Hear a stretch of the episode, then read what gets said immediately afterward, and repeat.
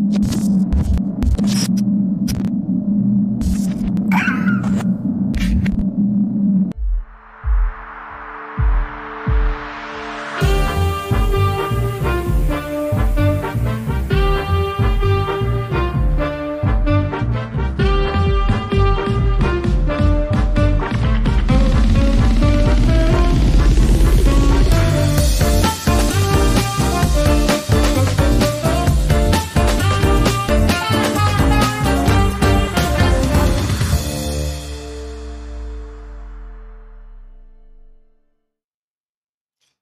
Bienvenidos, buenas tardes a un episodio más de Regiópolis.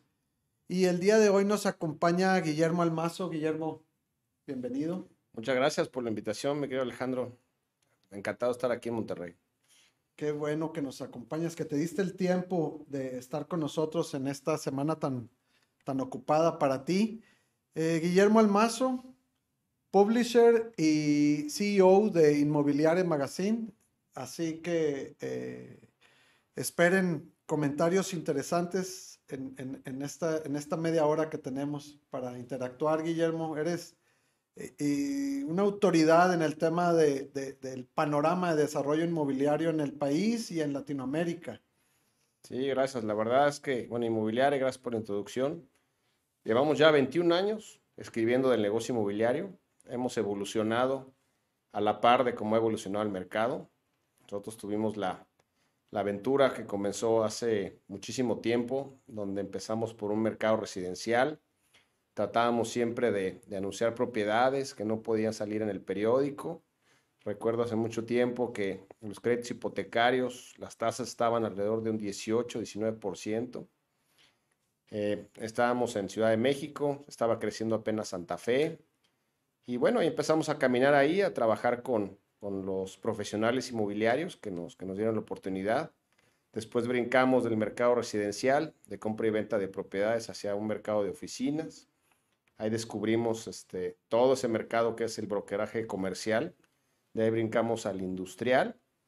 Y empezamos a, a crecer ya después, como lo hizo el mercado, platicaba un principio de todo lo que es este, la evolución financiera ha crecido muchísimo. Hay varios vehículos de inversión donde se invierte, se desinvierte, se vuelve a invertir hasta llegar a las fibras. Entonces, ha sido un caminar, la verdad, bastante divertido, lo puedo decir. Tengo, la verdad, la fortuna, soy muy afortunado de conocer a muchísimos este, directores de empresas, muchos aquí de Monterrey.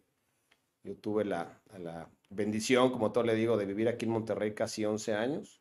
Aquí nació mi hijo, mi hijo es regiomontano, entonces, la verdad que muy feliz, tengo grandes amigos que he cultivado aquí, en esas relaciones que hemos tenido, pues poder llevar el pensar, el actuar y la ejecución de varias estrategias de negocios que hay en el, en el mercado inmobiliario. Y como le decimos ahora, siempre son negocios. Entonces de ahí, de ahí nace lo que es el nombre de, de inmobiliario.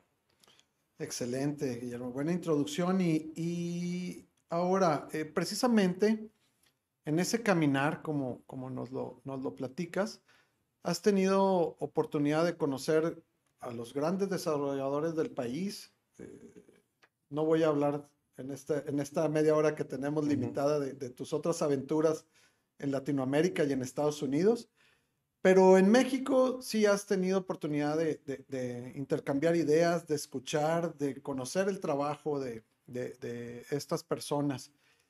Y ¿Por qué no nos platicas un poquito, Guillermo, de, cómo está ubicado Monterrey en el, medio inmobiliario en, el país? ¿Cómo, ¿Cómo, lo ves? Tú eh, vienes de terminar el, tu evento este que, organizas eh, en, diversas partes y fechas del, del país. Vienes de, terminar en Guadalajara, estuviste en Los Cabos, eh, próximamente viene el de la Ciudad de México y este fin de semana precisamente viene tu, tu evento eh, Red Summit de, de, Monterrey. Pero ¿cómo, por qué Monterrey?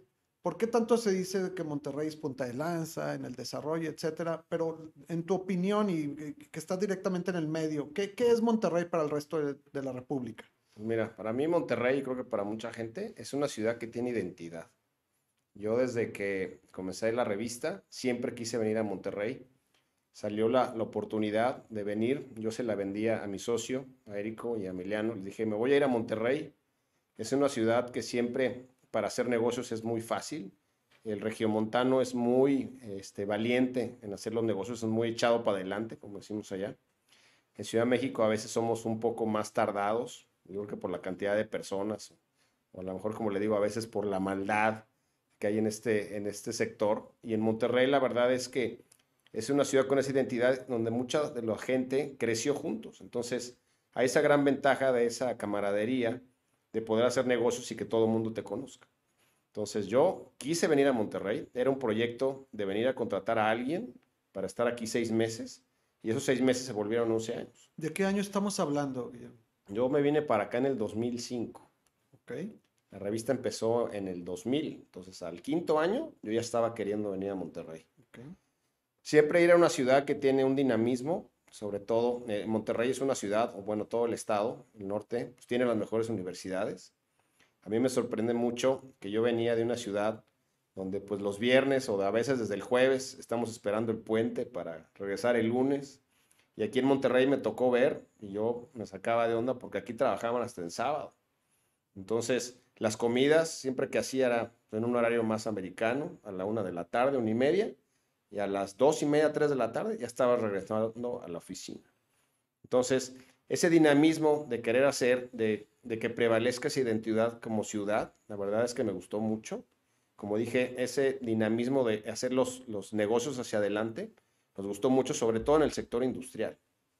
Monterrey es una ciudad industrial, obviamente los, los parques industriales siguen siendo el motor de la economía de, del real estate en México el gancho para la manufactura, todo lo que es el cross-border. Entonces, Monterrey, de aquí mucha gente venía por la calidad de vida. Muchos de los empresarios que venían a, trabajar a las plantas de, manufactura, en esa época la logística no, era, no, no, estaba tan avanzada como es ahora, pues buscaban en Monterrey establecerse y obviamente el nivel de educación, siempre repito, pues obviamente hacía que los gerentes de las plantas y toda la gente que estaba aquí tuviera una calidad y también estuviera aprendiendo.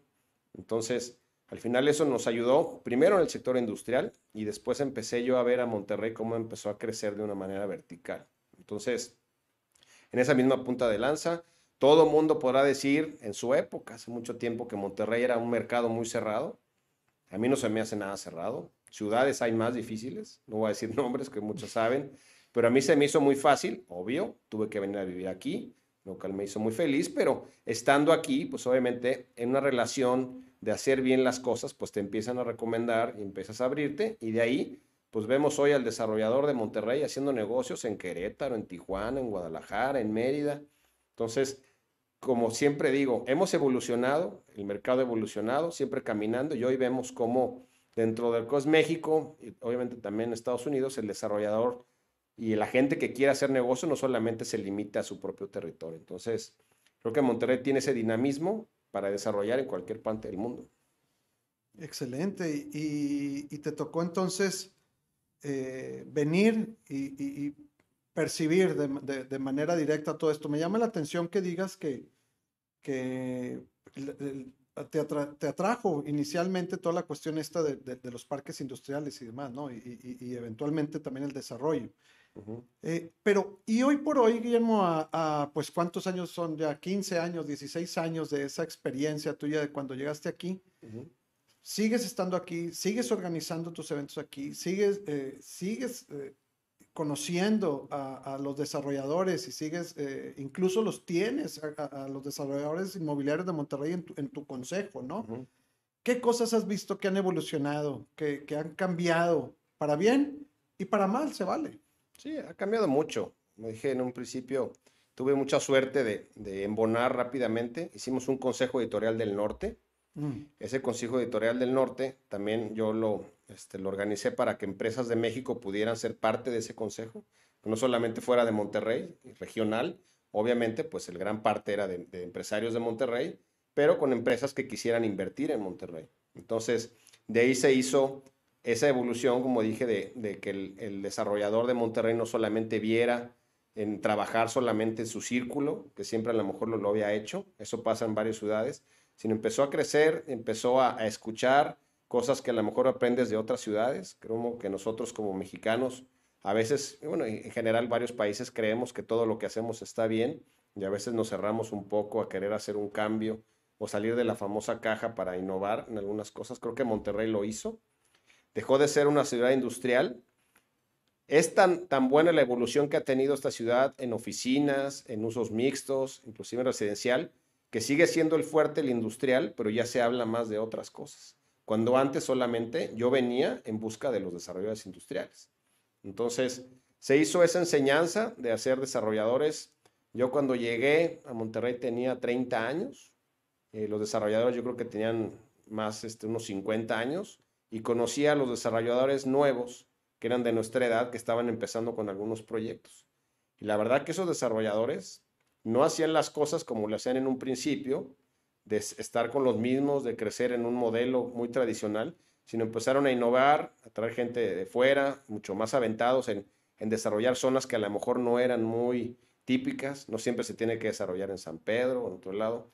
Como decía un buen amigo que es este Chema Garza Treviño, me decía, no toda la vaca es filete. Hay que buscarle también por dónde poder desarrollar. Y de ahí la verdad es que se fueron creando más oportunidades y, y también, pues, es un auge que en, el 2000 vivimos en México, donde pues, obviamente se apostó mucho por la vivienda, se activaron los créditos y eso hizo que el sector evolucionara. Muchas firmas internacionales de arquitectura, mucho equity internacional empezó a entrar y eso ayudó a que el desarrollador obviamente creciera, muchos usuarios de retail y muchas empresas empezaron a escoger en México oportunidades para negocio, pues sobre todo en Monterrey por la cercanía con Texas y como te dije, hace, ya por ahí va tu pregunta, también por hacer muchos negocios en México. Monterrey está conectado con, con México, con Guadalajara, con todos lados. La verdad es que la infraestructura que tiene a mí se me hace muy buena porque al final todo el mundo quiere venir a Monterrey, a hacer negocios, todo el mundo lo comenta.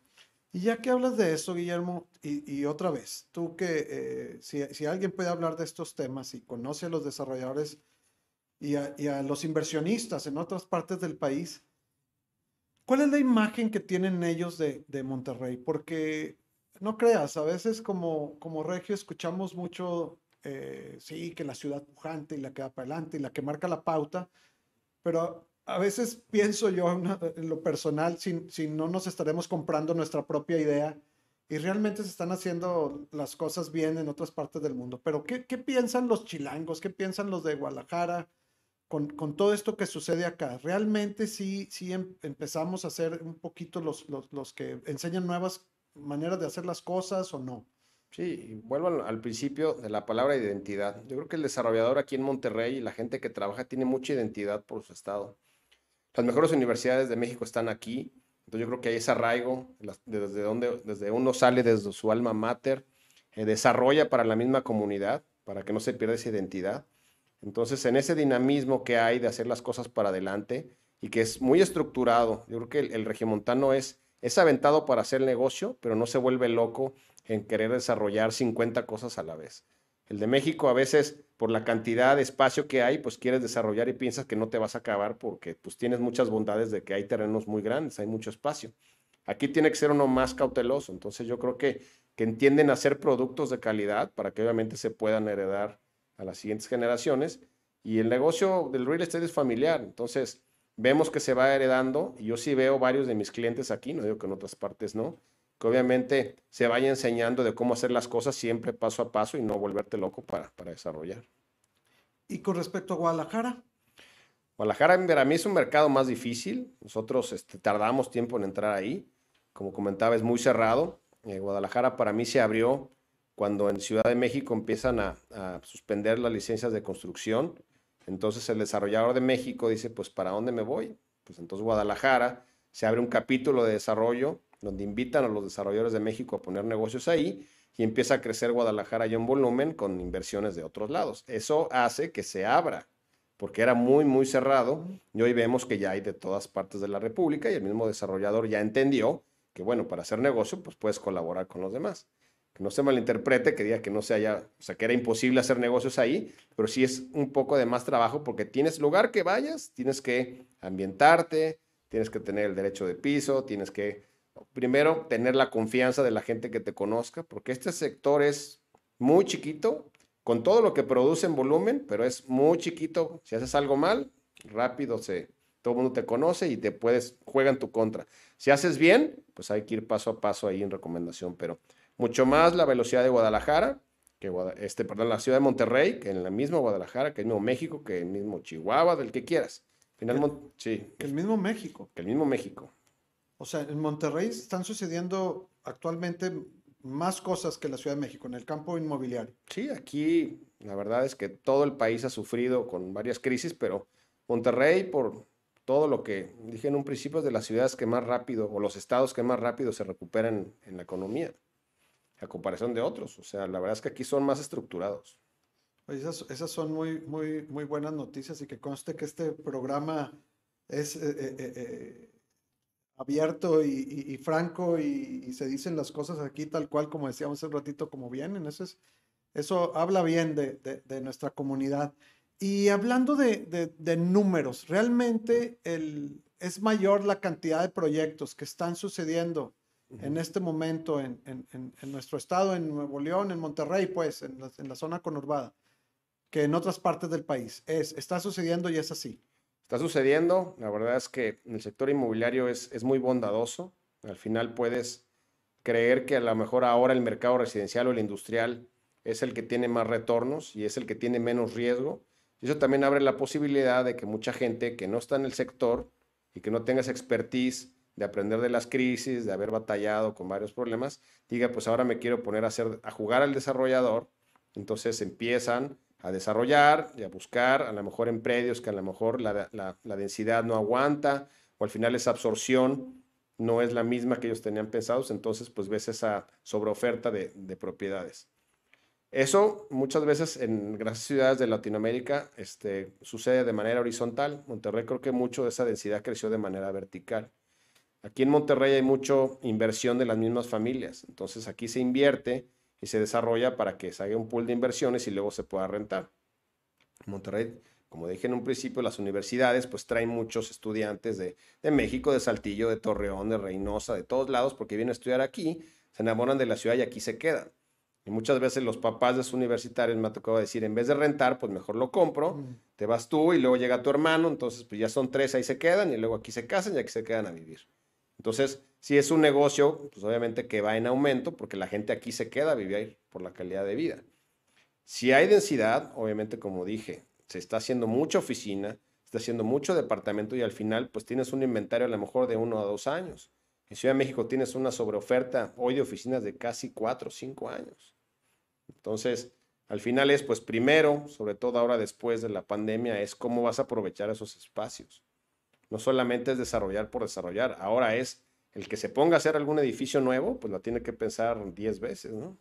Totalmente. Y Guillermo, hablando de, pandemia, precisamente como lo mencionas, eh, otra vez, tú estuviste ahí, estuviste viendo este, cómo reaccionaba, ¿no?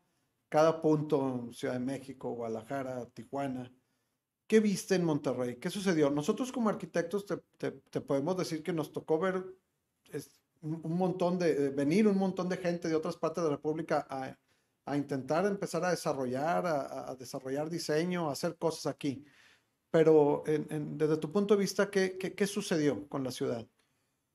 Pues eso, mira, este fue un, un, golpe para todos. La verdad es que son pocas las personas que te puede decir que se aprovecharon en un principio y les fue mejor. Creo que la, los artículos de primera necesidad el e-commerce, la logística, todo lo que es este, envíos en la última milla fue lo que más creció. Los supermercados, los que obviamente equipaban las casas que se volvieron oficinas, este, toda la vida estaba dentro de la misma casa, tuvieron ese beneficio. Después de ahí, pues tienes que pensar en un fenómeno de recuperación y más regional, porque obviamente tienes que trabajar con lo que tienes a la mano.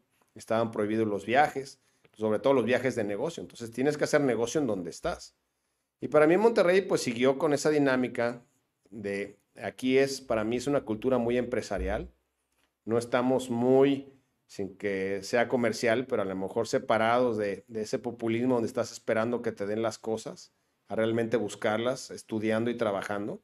Entonces, pues las jornadas de trabajo que te dije que a veces son de lunes a sábado, pues hace que la ciudad y la máquina pues no se detengan. Entonces, la gente viene, y al final si está aquí, pues puede tener ese trabajo y mucha gente se sigue preparando, inclusive viene, viene estudiando tanto a trabajar.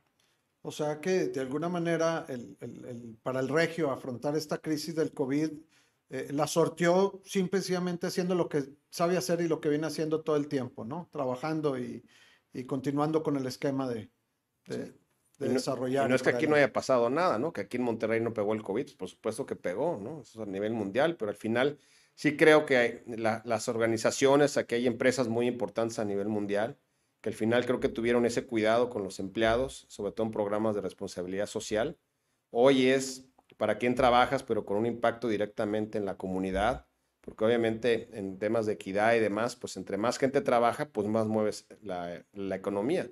No puedes darte el lujo de cortar algo si realmente no hay trabajo. Entonces, en esa identidad empresarial, es que yo creo que el regiomontano y los alrededores del norte que vinieron a Monterrey a eso a trabajar, pues obviamente permitieron que esa misma economía siguiera, ¿no? Puedes decir, a lo mejor, pues los restaurantes muchos cerraron, ¿no? Pues ve la cantidad aquí. Yo cada vez que vengo a Monterrey me sorteo todos los tacos y todos los puestos que hay, porque al final la gente somos así, somos de convivir. El ser humano, por más que haya pandemia, no lo puedes cambiar sus, sus usos y costumbres. Al final necesitamos comunicarnos. Monterrey hay, mucha gente que vive en familia, hay gente que también vive sola, pero tienes esa necesidad de reunirte y de seguir empujando, ¿no? Aquí no estás para quejarte, aquí estás para trabajar. Decía un invitado, ¿verdad? Que, aquí el, primer activista que empiece a gritar en la calle, lo, que hacemos es decirle, ponte a jalar. Sí. Y, e, y creemos que con eso se arregla todo, ¿no? Exactamente. Oye, Guillermo, y al revés, ¿qué ¿Qué pasa con el regiomontano que está saliendo a otras partes de la República y desarrollando allá? ¿Qué percepción hay del, del, regiomontano que emigra a, empezar a hacer el trabajo allá? El, mercado local entiende lo que eso significa, lee que, que, el desarrollo es regio, que tiene sus beneficios, no, es igual. ¿Qué sucede? Sí, por ejemplo, una de las ciudades que más ha crecido, donde la gente está invirtiendo más ahora, es Mérida. En Mérida también hay mucho desarrollo de Monterrey, pero también hay de México, hay de Guadalajara.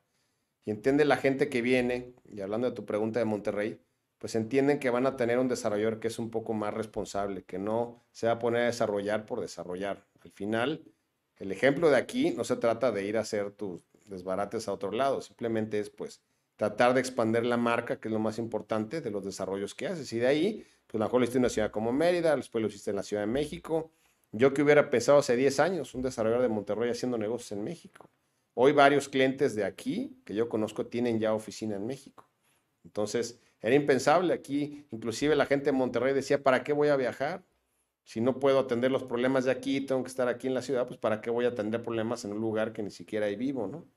Y eso ya cambió. Al final, pues negocios es negocios, como lo dije en un principio. Entonces estamos, el regio, el, el, el empresario regiomontano está exportando también esa, esa filosofía, ¿no? Detrás de él. Está exportando a México, también en Estados Unidos. Pregúntale a los tejanos cuánta inversión de aquí no hay.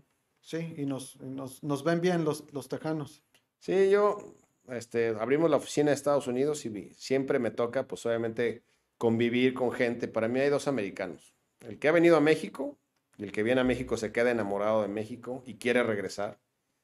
Este, la cultura la tiene impregnada, la manera de comer, te lo recomienda. Y está el americano que no le gusta viajar, que piensa que tiene todo, y ese es el que es un poco más reservado en decir que no va y porque no conoce México, ¿no? Al final, si tú puedes salir, porque en México somos muy, muy hospitalarios, ya quisiera cualquier parte del mundo tener el servicio que tenemos aquí, entonces, ¿quién no se va a enamorar de que lo traten bien? Guillermo, ahora, esta, el, el COVID y toda, toda esta etapa, de este, todo este impas, ¿no? Que, que, provocó en el, en el medio, eh, como que nos hizo darnos cuenta de que estábamos, eh, de que estaba la ciudad, los desarrolladores, generando cosas eh, con, con, un, con, una visión a veces que pensamos que no se iba a terminar nunca, ¿no? El producto.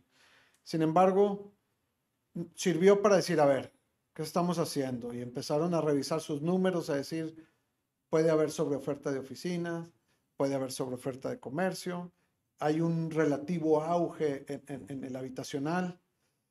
¿Qué, ¿Qué, qué, has visto tú que está sucediendo? ¿Cómo se van a reacomodar las cosas? Porque es, es, parece que es pronto para decir, no, ahorita no construye nadie oficinas porque se está batallando, ¿no? Eh, eh, va a suceder algo, ¿no? Mira, yo creo que ya estamos en una fatiga de este maldito bicho. Ya estamos casi en 2022. Yo creo que desde que empezó la pandemia, el ser humano es de usos y costumbres. Entonces, si te acostumbras a trabajar en tu casa, o más bien no a trabajar en tu casa, sino de no trasladarte a tu oficina, pues obviamente eso cambia e impacta, ¿no? Te sientes más cómodo, te estás acostumbrando a las cosas sin video, pero eso la verdad merma otras cosas porque para mí todos estamos trabajando un 30-40% de lo que hacíamos antes. Entonces el desarrollador antes tenía una fuente de abundancia con los mismos bancos para, estaría muchos instrumentos financieros, este, los secades, las fibras estaban en buenos niveles de inversión, había mucha compra de inmuebles, de activos, y de repente te cierran esa fuente, pues acabó. O sea, simplemente ya no se puede. Y lo primero que tienes que es meter freno empezar a reestructurar para ver, número uno, internamente, qué es lo que puedes controlar. Ya quítate de lo que vas a hacer nuevo. Más bien, qué es lo que puedes salvar dentro de tu propio negocio. Entonces, en ese freno, pues obviamente la gente ahora está pensando qué es lo que va a desarrollar o qué es lo que puede reconvertir habitacional, pues obviamente la gente sigue casando, se sigue casando, no va a estar viviendo con sus papás, este, la gente se sigue divorciando, la gente a veces quiere vivir sola, hay gente que tiene cuatro casas, o sea, al final eso no va a parar de moverse, ¿no? A lo mejor en algunos lugares han caído las rentas, pero, pero todo va a regresar. Por eso decía que 2022 va a ser un tema importante. Los científicos piensan que a lo mejor puede venir otro bicho nuevo, la verdad es que no sabemos nada pero yo sí veo que la gente por sí sola ya empieza a regresar a sus hábitos anteriores porque son necesarios. Hoy te permiten estar a un 30% en las oficinas, pero ese 30% está yendo ya todos los días. Al final es el lugar de trabajo, mientras lo tengas en esos, no es tu casa, pero lo tengas en acondicionado en un lugar que tú estés, pues con buena iluminación, que sientas que es tu lugar donde puedes producir fuera del ruido de la licuadora, de todo lo que tienes en la casa, pues eso va a regresar.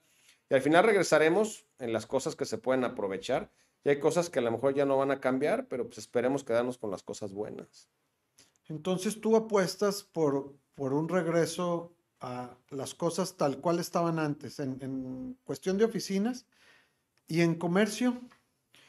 Pues mira, las oficinas yo creo que va a ser un regreso híbrido. La gente va a estar escogiendo los horarios. Ya había mucho, en las mismas oficinas había mucha gente trabajando en esos espacios, que eso es algo que yo veía que estaba muy mal. Tú tienes un espacio que a lo mejor eh, gente en la distancia que hoy tienes, que no tienes que ocupar el mismo escritorio, hoy puedes tener este, más movimiento dentro de la oficina y eso va en un impacto directo de well, de salud y bienestar.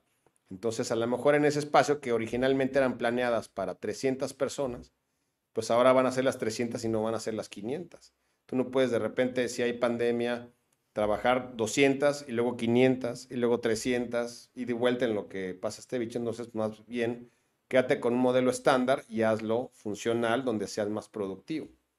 Creo que vamos a vivir una etapa donde todo va a ser mucho más equitativo. La gente pues va a ir a trabajar, no se va a forzar a la gente en realmente tener esos horarios donde la gente nos levantábamos como robots a la escuela, a los niños, a la oficina, ese traslado saber que tienes que estar a las 8 de la mañana y salir a las 2. Y en eso de 8 a 2 de la tarde, pues quiero que me digas cuánta gente realmente sí estaba trabajando al 100% y no estaba distraído en redes, en los teléfonos o pensando en otras cosas. Realmente si eres productivo y vas a convivir y realmente ejecutar esas cosas con 3 o 4 horas al día no es suficiente. Entonces hay cosas que yo creo que se van a ir acomodando a poco a poco, pero sí yo lo veo necesario que volvamos a esa vida que nosotros teníamos en lo mejor de las cosas, que tengas tu tiempo. Hoy lo que más nos importa es poder valorar ese tiempo, tanto en casa como ser productivo en la oficina. Y todo esto que estás platicando, ¿crees tú que eh, va a arrojar nuevo input a los análisis de los planes de negocio de los desarrolladores? Mucho. Me preguntó hace rato qué va a pasar, por ejemplo, en el retail. Está creciendo mucho la huella industrial y está desapareciendo mucho la huella del retail.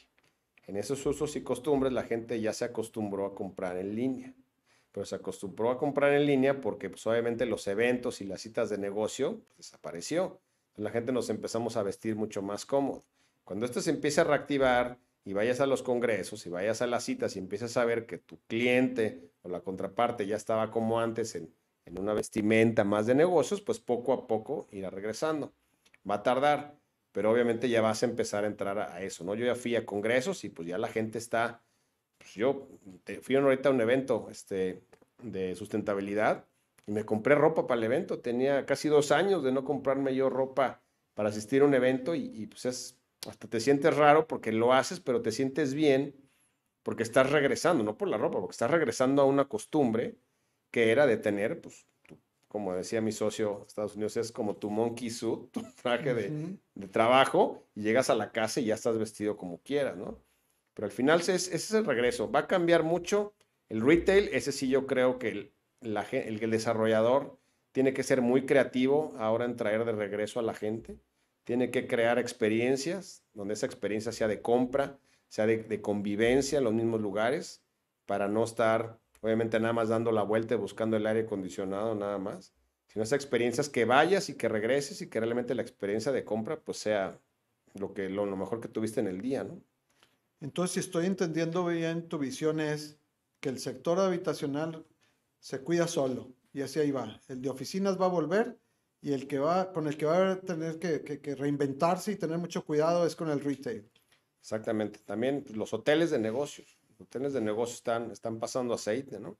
Porque ese, ese personas de, de, negocio que viajaban, iban a Ciudad de México y de vuelta en el mismo día y iban cuatro citas. Pues hoy los vuelos son más caros porque hay menos vuelos. Entonces todo esto impactó en la, en la misma economía y puedes ahorrarte esas citas. Entonces, pues organizarás tu agenda y, este, estarás mucho más organizado en esas mismas citas de negocio. Los hoteles poco a poco regresarán pero sí creo que el retail es el que más se tiene que reconvertir. El entretenimiento, los mismos cines, creo que eso, esos son los, los más golpeados. Y vuelvo al, comentario de la economía. No es lo mismo ir al cine, por más que tengas la mega pantalla, pues el costo de llevar a tus tres chavos, comprar el boleto y estar ahí, para ver en tu casa y comprar pues, el streaming y ver 70 veces la película para tus hijos, que es lo que quieren, ¿no? Entonces hay cosas que sí vas a pensar y por eso tienes que hacer una experiencia nueva ahora de ir al cine también. Una experiencia nueva de la tienda para ir a comprar. Una experiencia nueva de ir a la tienda y a lo mejor nada más probarte algo y que te llegue todo a tu casa. Entonces todo va a ser modelos híbridos. Todo, todo, menos el residencial. El residencial sí la gente va a tener que invertir más en las amenidades. Va a tener que cambiar, a lo mejor poner espacios de coworking, espacios más abiertos, a lo mejor para la carnita asada, Olvídate de los gimnasios adentro, la gente ya no quiere estar encerrada. Al final es mejor hacer un circuito, a lo mejor los mismos desarrollos y, y correr ahí y tener ahí mismo la, la, tintorería o la misma tienda, restaurantes más sanos que tú realmente veas si te sale más barato y por tiempo, otra vez, comer en un lugar y que regreses mejor activo, ahorita comer algo que te caiga muy pesado y te estés durmiendo en la oficina, ¿no? Entonces, todo eso va a ir evolucionando. Como dije, las cosas buenas creo que son las que se van a quedar. Muy bien. Ahora, el mañana mismo tienes eh, un, evento aquí en Monterrey en, el que logras reunir a los desarrolladores inmobiliarios más importantes de, de, Monterrey. Seguramente te has entrevistado antes con ellos, eh, has platicado, los conoces, como decía, algunos de ellos te forman parte de tu consejo. ¿Cuál es, eh, sin, sin, sin, tratar de adivinar ni, ni, ni, ni por ahí eh, eh, imponer un punto de vista, obviamente, pero cuál es el feeling de ellos? ¿Qué vamos a escuchar? ¿Qué es lo que, lo que todos ellos están haciendo? ¿Hacia dónde vamos como, como ciudad en este, en este mercado inmobiliario? Pues mira, a mí yo, la verdad, el evento que más disfruto es, los que más disfruto es Monterrey, porque por ese tiempo que viví aquí, la verdad es que he construido mucho con ellos este, han sido muy bondadosos nosotros con la revista, con el grupo, porque para mí es muy fácil armar, armar los programas porque creo que hablamos el mismo idioma. Hoy las personas que atienden a un congreso, con tanta información digital que hay, creo que quieres ir a buscar soluciones, quieres ir a buscar buenas noticias, a buscar realmente qué es lo que está pasando.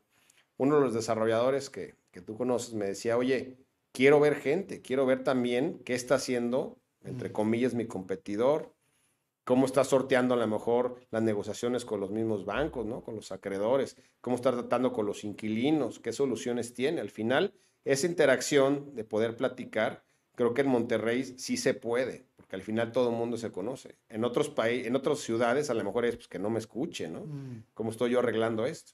Al final, como tienes esa camaradería aquí, pues entonces la gente va a escuchar, a compartir bueno, ya obviamente los eventos es de menos asistencia a los que teníamos antes, entonces se vuelve pues mucho más este, selectivo, por decirlo así, en las personas que realmente si quieres escuchar y quieres compartir, a tener algo abierto donde realmente pues era, era agobiante tener a muchas personas sin poder estar a la vez el tiempo que le dedicas a una, ¿no? Lo mismo yo platicar contigo ahorita, estar platicando con cinco cuando yo quiero estar realmente escuchándote a ti, que me cuentes tus experiencias, cómo has hecho y sobre todo el lado humano, que es lo más importante, porque al final, sea negocio o no sea, negocio, pues humanos somos. Entonces, es importante saber también cómo estás. Esta cosa también ha pegado muy fuerte en muchas cosas, ¿no? En enfermedades, en estrés, y al final, pues lo que quieres es interactuar de cosas positivas. Ya para llorar, pues bueno, uno solo, ¿no? Sí, de hecho, eh, tu evento es de los primeros que van a ser eh, eh, de asistencia, ¿no? Presencial. Y qué bueno, pues esperamos que te vaya de lo mejor en, en él. Y, y, qué interesante que, que finalmente sí estás considerando que se va a dar ese intercambio de, de ideas. ¿Algún pensamiento final, Guillermo? ¿Qué piensas a, futuro para, para, nuestra ciudad? Eh, te platicaba antes del programa mm. que, que obviamente un, termómetro de movimiento económico es el desarrollo inmobiliario, muy importante, pero que también conlleva su problemática con la autoridad, con la ciudadanía, con la demanda, con, lo que se pierde en el camino.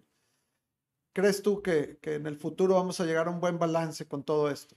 Yo creo que sí. Aquí hay muchas enseñanzas y tú lo ves desde dentro de tu casa, con tus amigos, en la gente de trabajo, en esas experiencias que compartimos. Nosotros, por ejemplo, yo aprendí mucho de la tecnología. Vi que tenía que innovar y adaptarme a cosas que yo no sabía hacer. Por ejemplo, las transmisiones.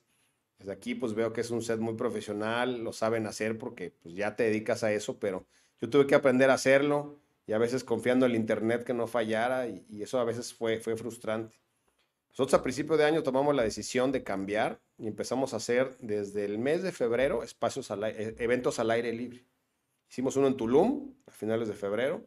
Fue un cóctel para 100 asistentes al aire libre, con distancia.